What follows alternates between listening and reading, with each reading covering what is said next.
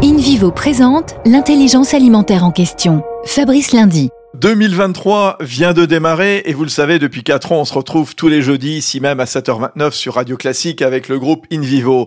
Meilleur vœu, Thierry Blandinière, vous en êtes le directeur général. Alors 2022 fut l'année de l'intégration avec Soufflet. Et pour 2023 alors Bonjour Fabrice, meilleurs vœux à toutes et à tous.